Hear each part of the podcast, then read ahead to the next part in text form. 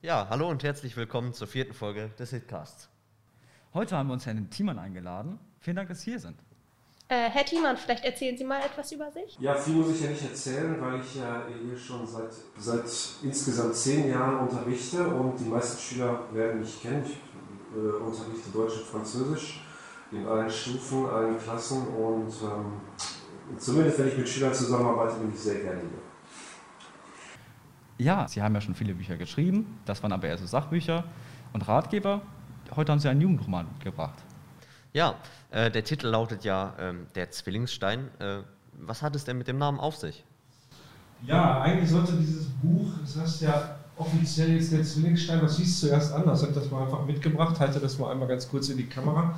Äh, Band 1, das heißt, da werden noch zwei Bände folgen. Band 1, die zwei Türen. Der Arbeitstitel waren die zwei Türen, weil es in der Tat in diesem Roman, in diesem Jugendroman um zwei Türen geht.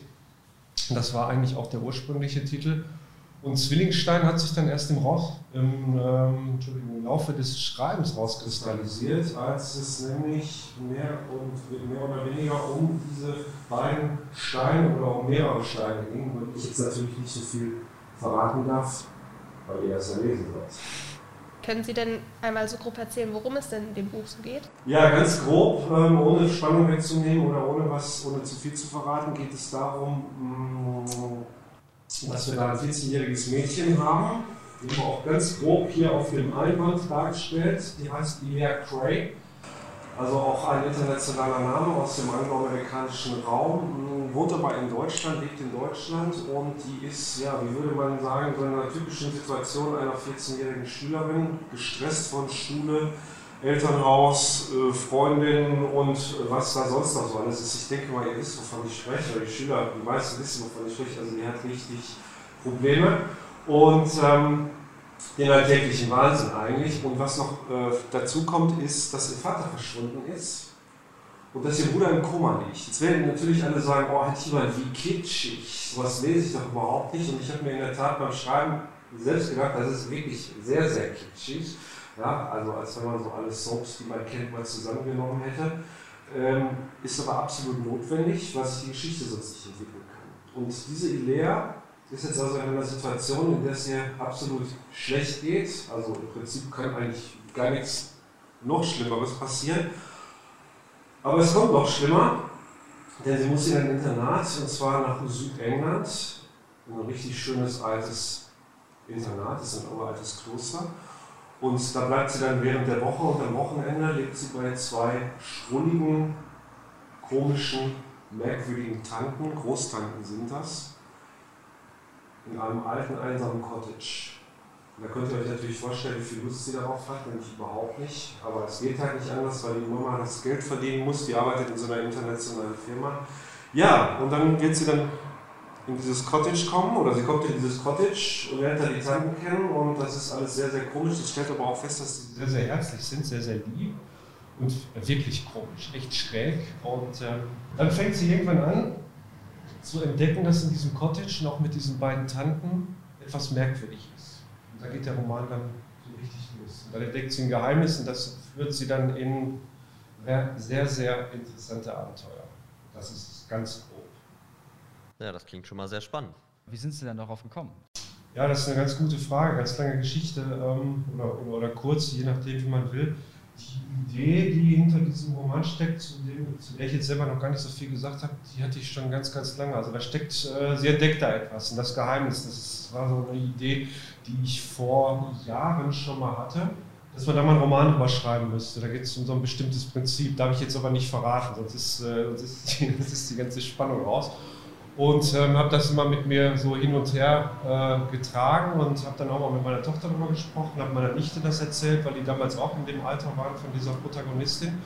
Und die sagten, gute Idee, da müsstest du eigentlich mal Roman zu schreiben, wobei ich aber sowas noch nie gemacht hatte. Dann habe ich das erstmal sein lassen und dann kam irgendwann die konkrete Inspiration so ein paar Jahre später, als ich im Urlaub war und einen Film gesehen habe, in dem zwei alte, schrullige Tanten vorkamen und das war ganz interessant. Das war irgendwie so ein englischer Krimi und die hatten einen Mord begangen und dann haben sie irgendwie die Leiche versteckt und haben den Kommissar so an der Nase herumgeführt, dass er nur gedacht hat, ja, das sind ja zwei ganz alte, nette Damen. Und da habe ich gedacht, die beiden, das sind, ähm, die müssen irgendwie, die müssen irgendwie in den Roman rein und dann hatte sich das auf einmal, ob ihr mir das glaubt oder nicht, innerhalb von ein paar Sekunden hatte sich die komplette Handlung entwickelt. Und da ging es eigentlich nur noch darum, das Ding zu schreiben. Idea ist ja jetzt kein allzu gewöhnlicher Name, würde ich sagen. Mhm. Wie sind Sie denn so auf die Namen der Charaktere gekommen? Ja, äh, auch eine ganz interessante Geschichte. Also ich habe eine Tochter, die heißt Lea und die hat mich eigentlich dazu mehr oder weniger inspiriert oder immer wieder dazu angehalten, das Ding zu schreiben. Ich war damals, als ich angefangen habe, das zu schreiben, eigentlich mit einem anderen, mit einem Sachbuch, mit einem weiteren Sachbuch beschäftigt. Das lief aber sehr, sehr schleppend.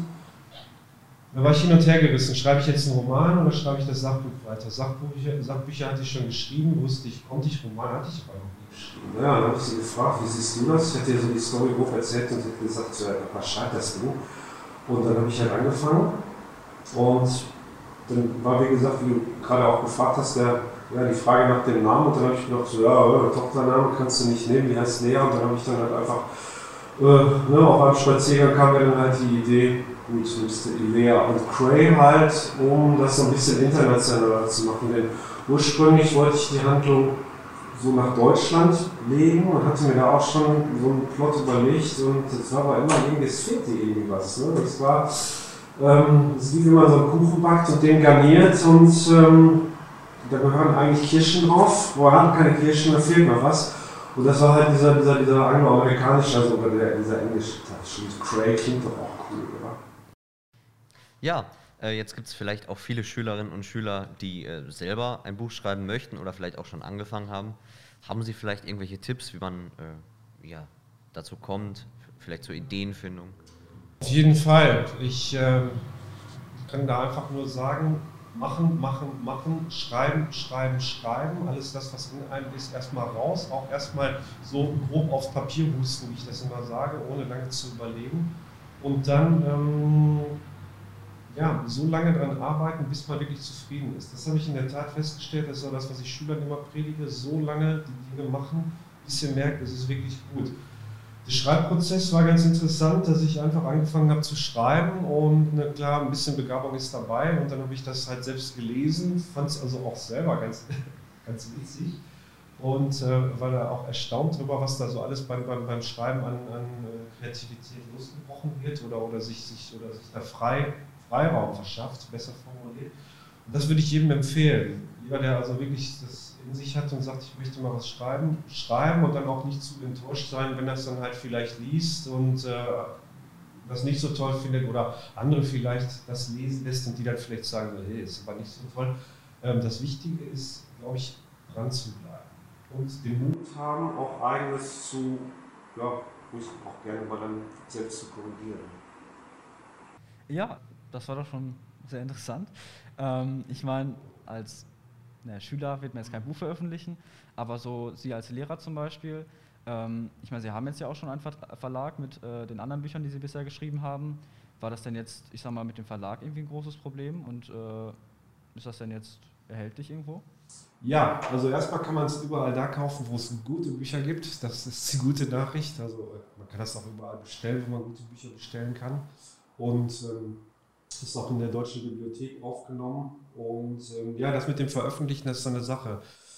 Man denkt ja immer, man schreibt einen Roman und schreibt ein Buch oder was auch immer, dann schickt man es an Verlage und dann ähm, zehn Wochen später oder sechs Wochen später kommen dann die E-Mails oder kommen die Telefonate und dann streiten sie sich darum. Das Gegenteil ist der Fall. Ich habe also für meine ersten beiden Sachbücher, da hatte ich schon einen Verlag, das ist ganz gut gelaufen, weil ich auch damals in der Sparte viel nebenberuflich was gemacht habe, auch viele Vorträge gehalten habe und so weiter.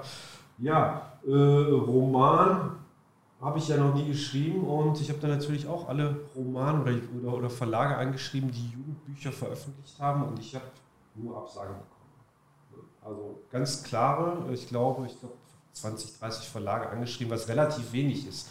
Normalerweise schreibt man mehr an. Ich habe es aber dann mal bei 30 bewenden lassen Und es gab nur Absagen und ähm, da auch nochmal für diejenigen, die selbst sich denken, ich schreibe mal irgendwas, ähm, man muss damit rechnen, dass man erstmal Absagen kriegt. So, ich wusste aber und weiß, dass das Ding, was ich geschrieben habe, verdammt gut ist. Und das wird auch noch ein Renner. Und da werden sich dann einige Verlage vielleicht ein bisschen ärgern. Naja, auf jeden Fall äh, ist dann halt die Frage, was machst du mit den Absagen? Und dann gibt es natürlich die Möglichkeit, das selbst zu veröffentlichen. Und es gibt immer auch einige kleinere Verlage, die eine Veröffentlichung ermöglichen, wo man sich dann finanziell selbst beteiligen muss. Und das habe ich dann halt einfach gemacht. Ne? Als Lehrer verdient man ja nicht so schlecht. Okay, vielen Dank, dass Sie sich Zeit genommen haben und Bitte. von Ihrem Buch erzählt haben. Und Ja, sehr gerne. Ja, das war's auch schon wieder mit dieser Folge. Und ähm, für die nächsten Folgen, ja, da haben wir uns, also für die nächste Folge haben wir uns Mr. Street eingeladen, den wir dann eure Fragen stellen werden, die ihr uns ähm, per Instagram gestellt habt. Ähm, da möchten wir uns auch nochmal bedanken, dass ihr so fleißig Fragen gestellt habt. Vielen Dank fürs Zuschauen. Bis bald. Tschüss! bye. Tschüss. Tschüss.